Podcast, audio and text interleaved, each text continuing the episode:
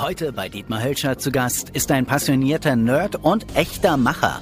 Der Serial Entrepreneur war unter anderem Mitgründer und CTO bei der Oxid eSales AG oder der Swoodoo AG, dem heutigen Kajak.com. Der Mann mit Herz und Hirn bringt die Dinge immer direkt auf den Punkt.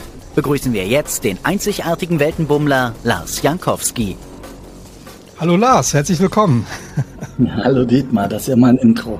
Ja, hey, äh, ich wollte ja so ein bisschen nochmal, die Leute müssen ja wissen, wer du bist. Ähm, viele kennen dich, die so aus der E-Commerce-Szene kommen, du bist ein Urgestein. Ne? Also ähm, haben wir ja gerade schon gehört, Oxid ähm, war ja sozusagen eines der, der, der größten Systeme mal gewesen in Deutschland. Ne? Und, äh, und er kennt dich äh, da, glaube ich, jeder aus dieser Szene. Aber wir haben ja auch durchaus auch Leute, die nicht nur aus der reinen E-Commerce-Szene kommen. Muss man so ein bisschen erzählen, wer du denn eigentlich bist. Erzähl doch mal, ähm, legen wir direkt mal los. Erzähl doch mal, was du gerade so machst ähm, über dein neuestes Business. Äh, es geht so um das Thema Offshoring, Mitarbeiter nicht mehr in Deutschland finden, sondern Mitarbeiter auch tatsächlich äh, weltweit sourcen. Nicht nur die Rohstoffe sind momentan knapp hier in Deutschland, sondern tatsächlich auch Mitarbeiter und vor allen Dingen auch gute Mitarbeiter. Naja, das ist allerdings wahr. Die sind äh, sehr knapp auf der ganzen Welt. Also ich versuche mich mal so ganz kurz. Die Kurzversion ist, äh, wie im Intro gesagt, ich habe Oxid und Swoodoo und vieles andere gemacht. Ähm, ich bin auch schon alt und lange dabei und ich habe zur Dotcom-Bubble in Deutschland einfach keine Softwareentwickler mehr gefunden. Äh, so wie viele andere auch. Und äh, dann kannte ich jemand, der jemand kannte, das läuft ja immer so, aus Litauen und habe dann in Litauen mein eigenes Development Center aufgebaut. Da haben wir dann Oxid gebaut, da haben wir Voodoo gebaut und vieles andere. Das war nie so gedacht als Business, sondern einfach nur äh, für unsere eigenen Entwickler. Was aber passiert ist über die letzten 20 Jahre im Prinzip, dass immer wieder Leute gekommen sind und gesagt haben, Lars, hast du nicht Entwickler? Und ich habe gesagt, ja, du geh zur NFQ dann nach Litauen. Und als ich aus meinem letzten Interim-CTO-Gig vor siebeneinhalb Jahren raus bin, habe ich überlegt, was mache ich denn? Und mein Businesspartner, der Wolfgang, hat dann gesagt, du kümmere dich doch mal um die NFQ. Wir waren zu dem Zeitpunkt dann 180 Entwickler in Litauen. Mhm. Äh, ich bin dann dort das erste Mal operativ rein und habe mir das dann angeschaut, bisschen aufgeräumt und habe gemerkt, wir müssen weiter wachsen. Und Litauen ist ein relativ kleines Land, es sind nur drei Millionen Einwohner und es ist schwierig, dort einfach entsprechend Talent zu finden. Und dann haben wir uns lange hingesetzt und diskutiert, wo gibt es im Prinzip die besten Zukunftschancen für Softwareentwickler der typische, also der naheliegende Weg wäre ja gewesen, aus Litauen weiter in Ostblock, also Belarussia oder Ukraine und so weiter zu gehen. Habe mich aber dagegen entschieden und bin nach Südostasien, also vor sieben Jahren nach ähm, Südostasien gegangen, um dort äh, äh, festzustellen, dass einfach, also die Energie der Leute, äh, das, äh, die Geschwindigkeit, mit der sich der Markt entwickelt, mhm. ist nochmal ein ganz anderer Level, als wir hier in Europa haben.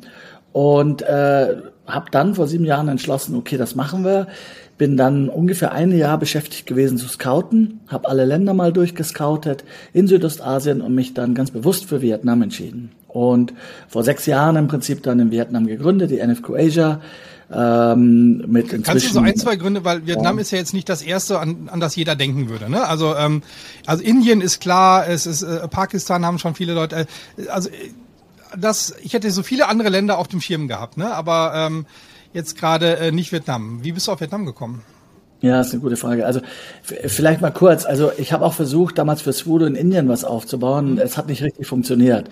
Es ist äh, der, der, der War of Talent im Prinzip ist in Indien erbarmungslos und sehr, sehr viele der guten Inder gehen ins Ausland und wandern ab. Mhm. Äh, und auch das war vor zehn Jahren, 2010, als ich da war. Da wurde mein bester Entwickler dann abgeworben von Google für 100.000 im Jahr. Oh. In Indien. In Indien, ja? ja, okay. In Indien, vor, in 2010, ja, vor zehn Jahren schon. Also, und das hat dann an der Stelle nicht wirklich mehr Sinn gemacht. Also, wir haben, also ich habe bei mir ganz offen, Vietnam war auch nicht äh, auf, ganz oben auf meiner Liste. Es war so das Letzte. Ich war nach Thailand, Indonesien, Philippinen, Myanmar, Singapur, Malaysia. Ich war wirklich überall. Ja. Und Vietnam war so ganz am Ende. Der große Unterschied ist, den ich festgestellt habe, sind zwei Sachen. Erstens, die Vietnamesen sind ganz anders als der Rest der Asiaten, weil wir wissen alle über die Vietnam War Bescheid. Die haben sich äh, hart durchbeißen müssen und das sind, ich sage immer ganz gerne Tough Cookies. Mhm. Ähm, die sind nicht so Land of the Smiles, sondern die wissen schon, ähm, was sie wollen und äh, äh, geben da auch mit Vollgas. Und Das zweite ist, die Vietnamesen sind sehr entrepreneurial. Die machen überall auf der Welt äh, nicht nur vietnamesische Restaurants, die wir überall haben, sondern studieren auch, arbeiten auch, äh, auch in der IT. Und im Gegenzug zu Ländern wie Indien kommen die irgendwann wieder zurück. Das heißt, man hat also einen konstanten Influx ah, okay. von, von, von Leuten, die im Ausland gearbeitet haben, ausgebildet sind und dann wieder zurückkommen, weil der Stellenwert der Familie sehr wichtig ist. Und irgendwann sagt die Mama halt, jetzt kommst zurück, ja, und dann kommen die zurück.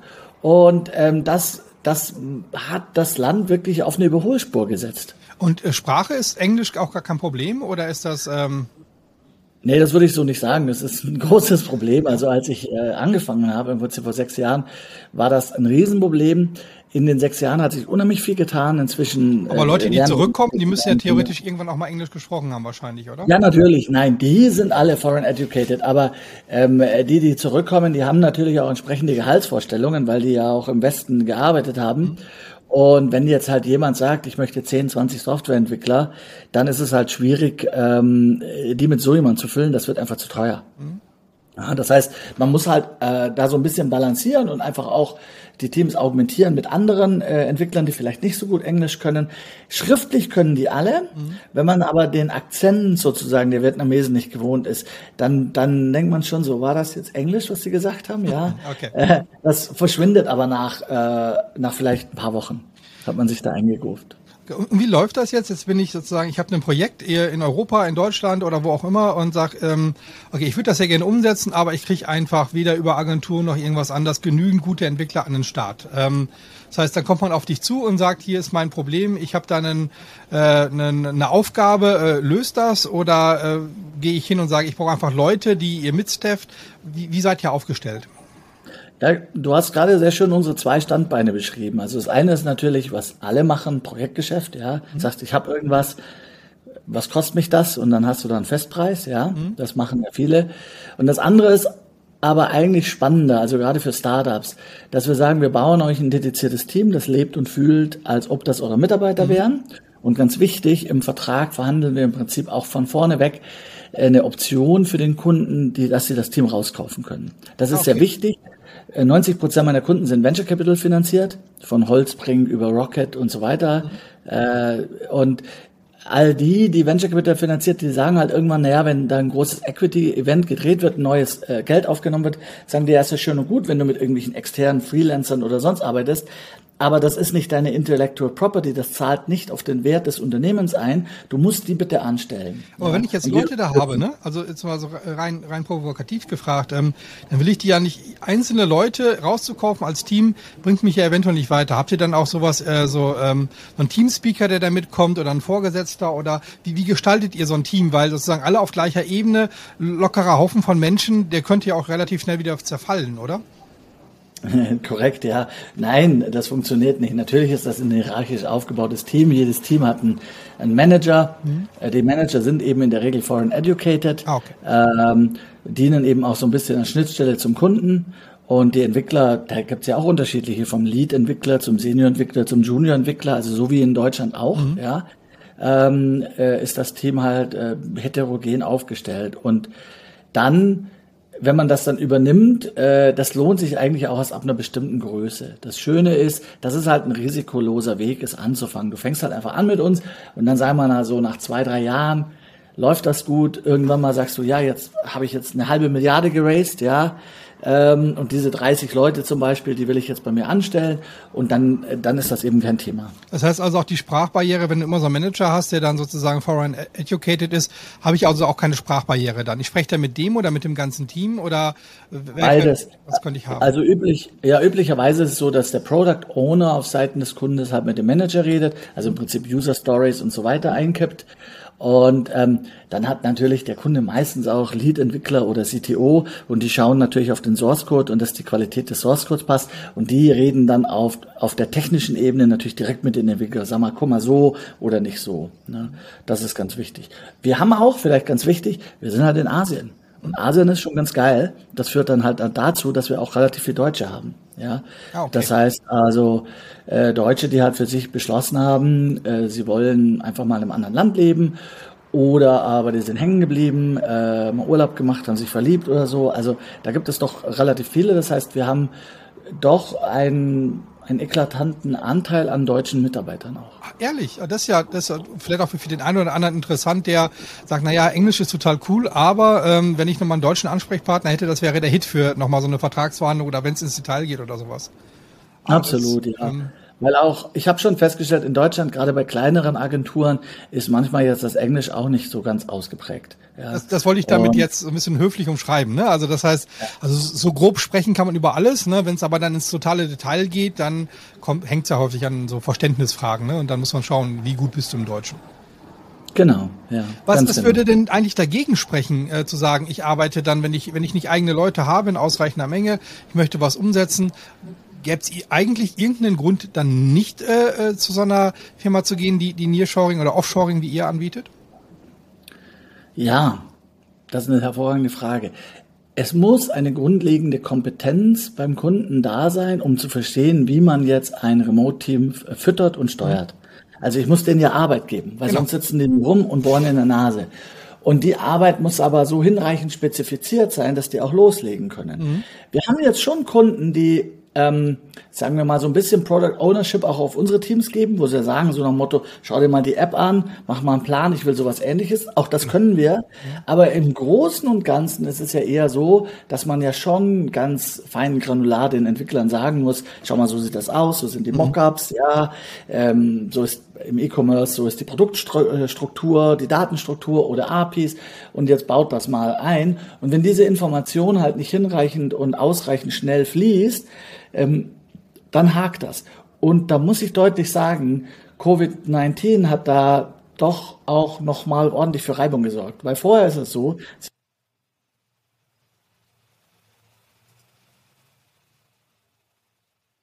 ein Bier, dann macht man Spezifikation, macht man Kickoffs persönlich, das funktioniert super. Ja, und in der Regel freuen sich Mitarbeiter deutscher Unternehmen immer, wenn sie nach Asien eine Geschäftsreise machen dürfen. Mhm. Ähm, wenn die das jetzt aber nicht mehr können, jetzt, ja. also ich glaube, wir haben alle gelernt, dass Videoconferencing auch seine Nachteile hat. Und wenn das dann halt mit der Sprache nicht so perfekt ist, wenn da die kulturellen Unterschiede noch da sind und dann eben nicht sauber vorbereitet ist, dann wird das schwierig.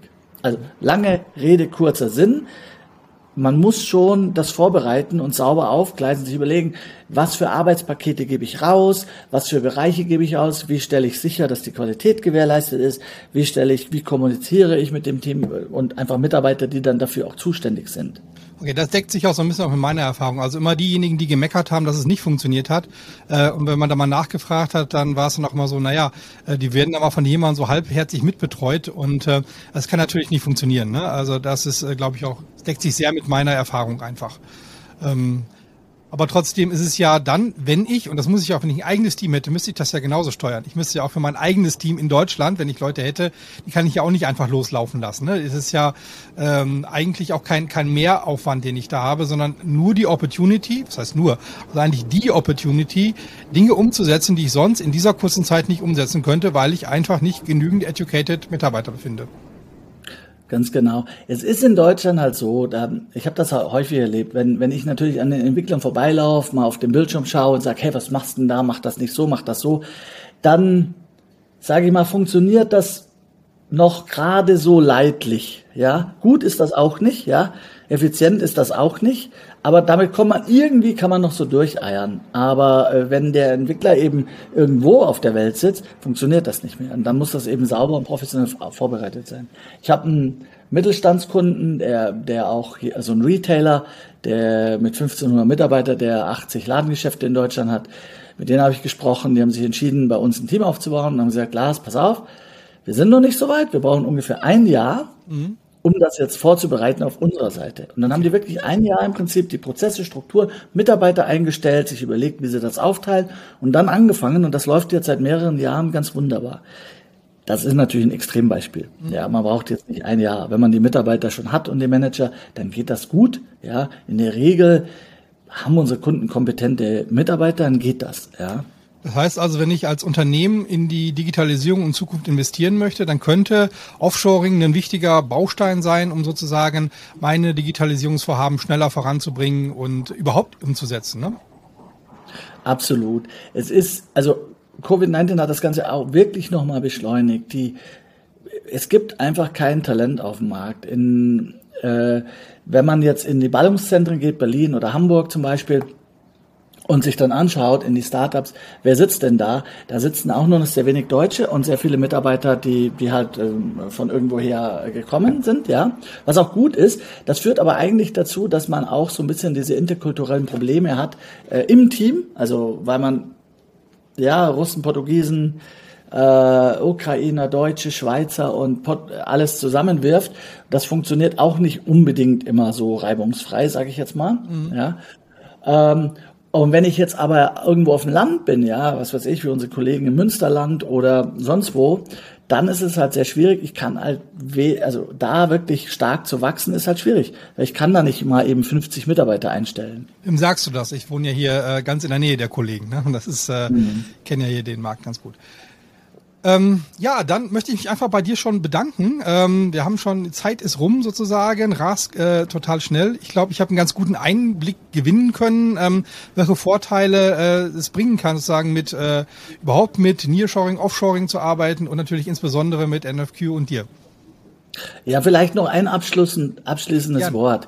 Die Menschen sagen immer zu mir, ich, ich ziehe es vor, mein Team bei mir zu haben, lokal. Mhm. Da sage ich absolut richtig. Ja, absolut richtig. Wenn, wenn das aber halt nicht klappt, dann ist halt Offshoring im Prinzip einfach die einzige andere Alternative. Ähm, und äh, deshalb äh, äh, einfach um sauber zu skalieren. Alles klar. Vielen Dank, Lars, dass du dir heute am Wochenende die Zeit genommen hast. Dankeschön. Na gerne doch, na gerne doch. Wir hoffen, Ihnen hat diese Folge gefallen. Vergessen Sie nicht, uns zu abonnieren. Wenn Sie noch mehr Spannendes zu diesem Thema erfahren möchten, bestellen Sie noch heute den Bestseller Digitale Revolution. Bis zum nächsten Mal, euer D-Commerce Blog.